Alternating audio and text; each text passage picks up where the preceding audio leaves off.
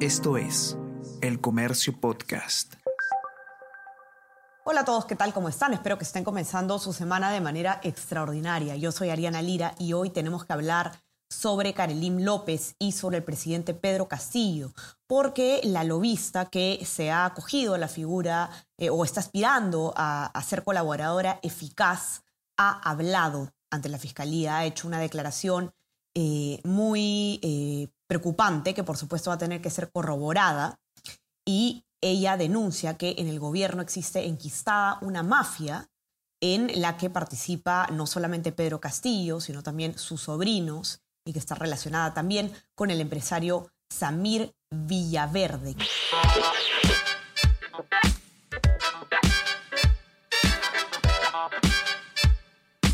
Esto es Tenemos que hablar con Ariana Lira.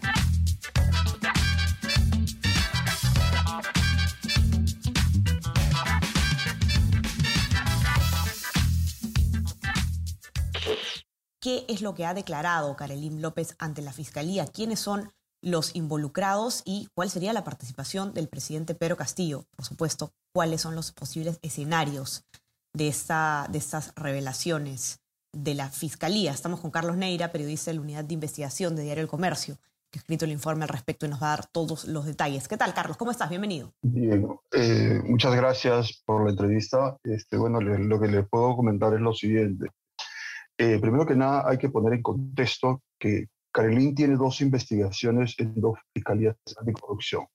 La declaración que ella da, la da en el contexto de una investigación por lavado de activos que le abre este, la fiscal Luz Taquiri. Eh, la fiscal saca un reporte de inteligencia financiera y detecta este, sumas en sus cuentas bancarias sospechosas. Ante esa situación lo que hace es congelar sus, sus, este, cuentas y empieza a, llamarla. Es en ese contexto donde Karelin con su abogado deciden acogerse. Karelin ha dado cuatro testimonios este, en materia del proceso de, como aspirante a la colaboración eficaz. ¿sí? Eh, si ustedes eh, eh, habrán visto el informe, habla en tercera persona, porque básicamente la, la, identidad del aspirante debe ser secreta o en todo caso que su abogado solicite el levantamiento. ¿Qué es lo que sucede? De que este, el, el abogado Nick Carlin confía un poco en la investigación que estaba haciendo este, la Fiscalía Anticorrupción por el tema de la presunta presencia del fiscal Omar Tello. A Karelin este, investigan por el caso del NTC, el, el, otorgamiento para la concesión del puente Tarata. Y la segunda investigación que, le está siguiendo es la doctora Córdoba, eh, por eh, haber eh, eh, habido un favorecimiento para un contrato de compra de biodiesel y que fue finalmente adjudicado a la empresa HPO. Entonces, este, ¿qué es lo que empieza a revelar este, eh, Karelin? Karelin dice que le dijo este, el señor Bruno Pacheco, porque hay una, una, fuerte relación entre ellos y es un poco como ella empieza a hablar y a señalar y a contextualizar. Señala de que había pequeños grupos de poder en Palacio de Gobierno y uno de esos grupos de poder estaría manejado por los sobrinos, por los sobrinos del presidente. Entiéndase Fray Vázquez Castillo, eh, Gianmarco Castillo Gómez y Rugdel Oblitas Paredes, que es el sobrino de su esposa. Ellos, este, este según el testimonio este, brindado por Kareli, eh, sostiene de que ha recibido entre autos, viajes, ropa y, dinero en diferentes ocasiones.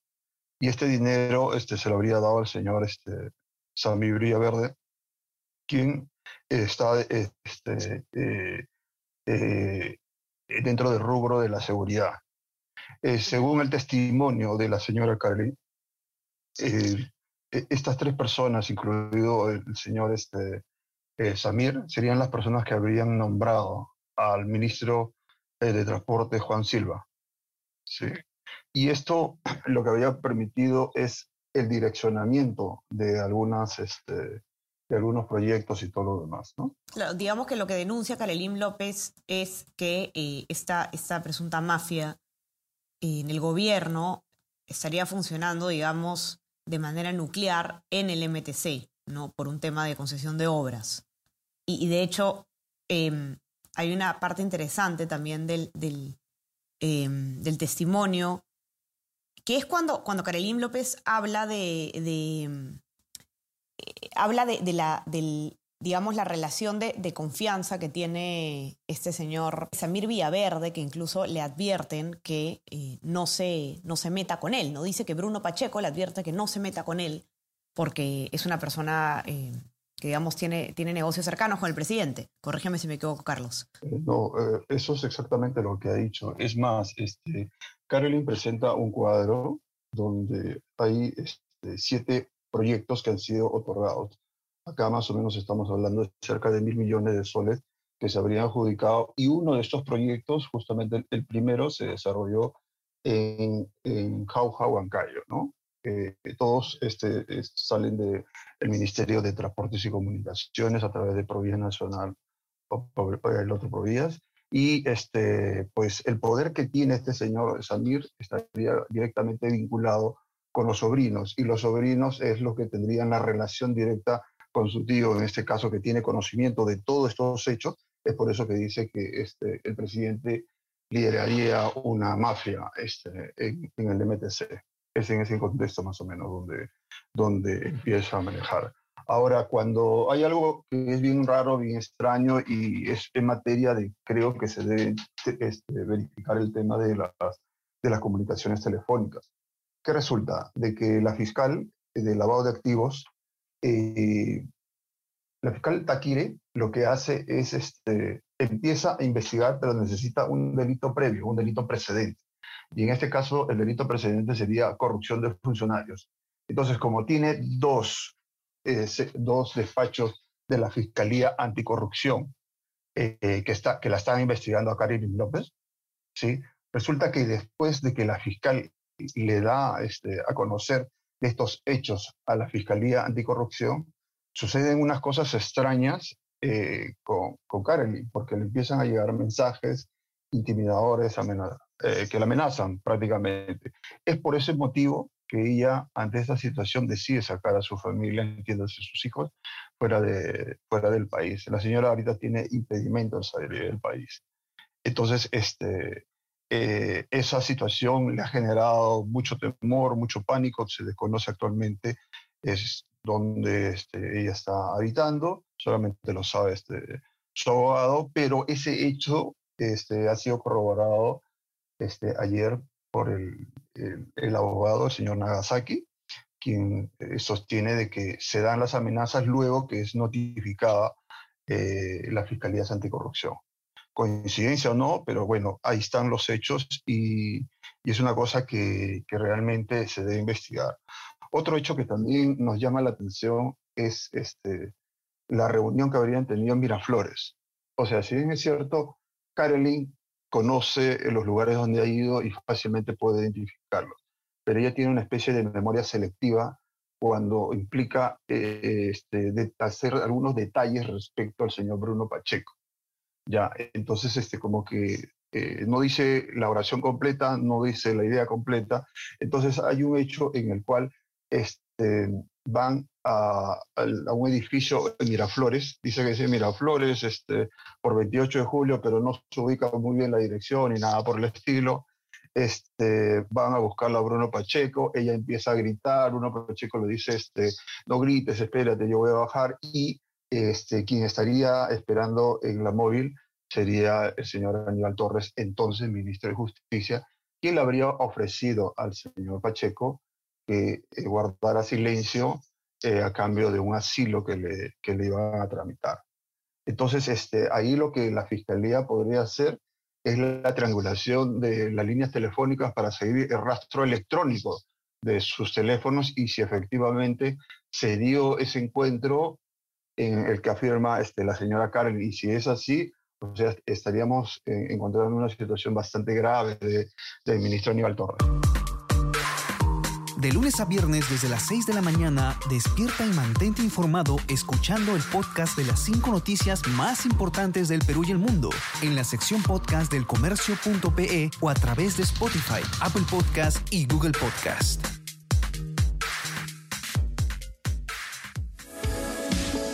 Suscríbete gratis con un solo clic a todos los newsletters de El Comercio y recibe cada día las noticias más importantes en tu correo electrónico.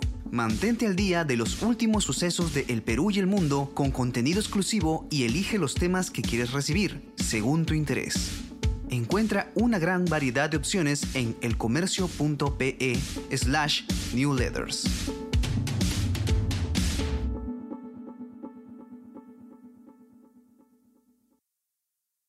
Así es, y, de hecho eh, es importante lo que, lo que ocurre porque estamos, Carlos, a la vuelta eh, o a la vuelta de la esquina, está mejor dicho, el, pedido del voto de confianza eh, del, gabinete eh, Torres, que mantiene a Juan Silva en el MTC como ministro. Juan Silva es el ministro, esto lo hemos medido además en la unidad de periodismo de datos, con más controversias, con más polémicas en este gobierno. Esta, por supuesto, puede ser la más grave de ser cierta y los escenarios políticos eh, el escenario en el Congreso, sobre todo, Carlos, es, es, delicado. Eh, también me interesaría conversar contigo sobre algunos escenarios que pueden traer estas denuncias desde el punto de vista legal. No sé si tú has podido conversar con algún especialista. Claro, acá acá hay un detalle que creo que es, es, es importante, por ejemplo, la participación e intervención del señor Torres. Si, él se, si corroboran que efectivamente el señor se encontraba en dicho lugar este, en, este, por las, por este, las celdas, el, rastro este, electrónico este, podría el, este, eh, ser este, procesado penalmente. Ahora, otro hecho que también es importante es con relación a los congresistas de Acción Popular. Eh, si bien es cierto, este, Carly, como te digo, tiene memoria selectiva, ella identifica a unos congresistas, ¿sí? Pero solamente se acuerda de dos y de los otros tres como que se ha olvidado. Entonces era una cosa tan simple, tan sencilla, ¿no?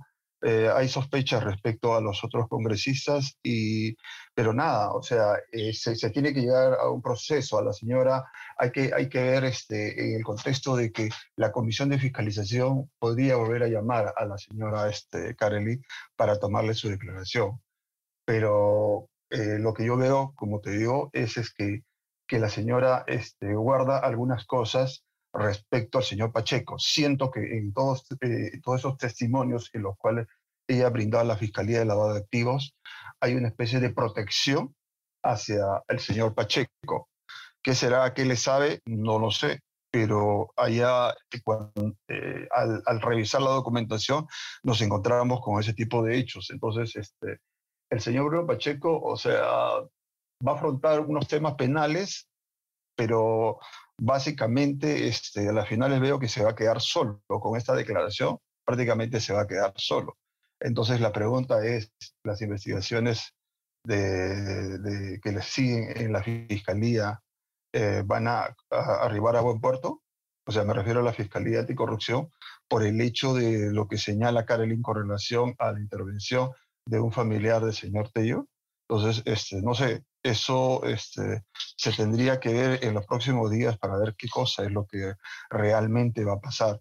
Pero desde mi punto de vista, como te digo, yo creo que este, eh, el señor Pacheco se va a quedar solo y, y, creo que va a hablar muchas cosas muy interesantes respecto a, a, lo que está sucediendo. Correcto, correcto. Vamos a ver cómo se desenvuelve esto. Eh, sin duda, una de las... Eh, una de las polémicas más importantes de las últimas semanas.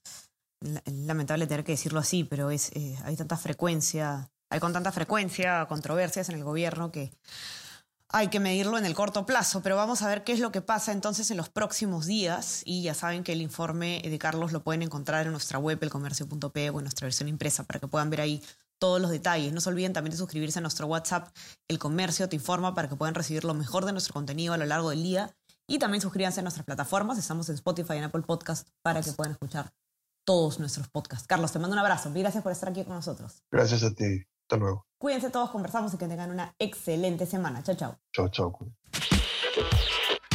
Tenemos que hablar con Ariana Lira.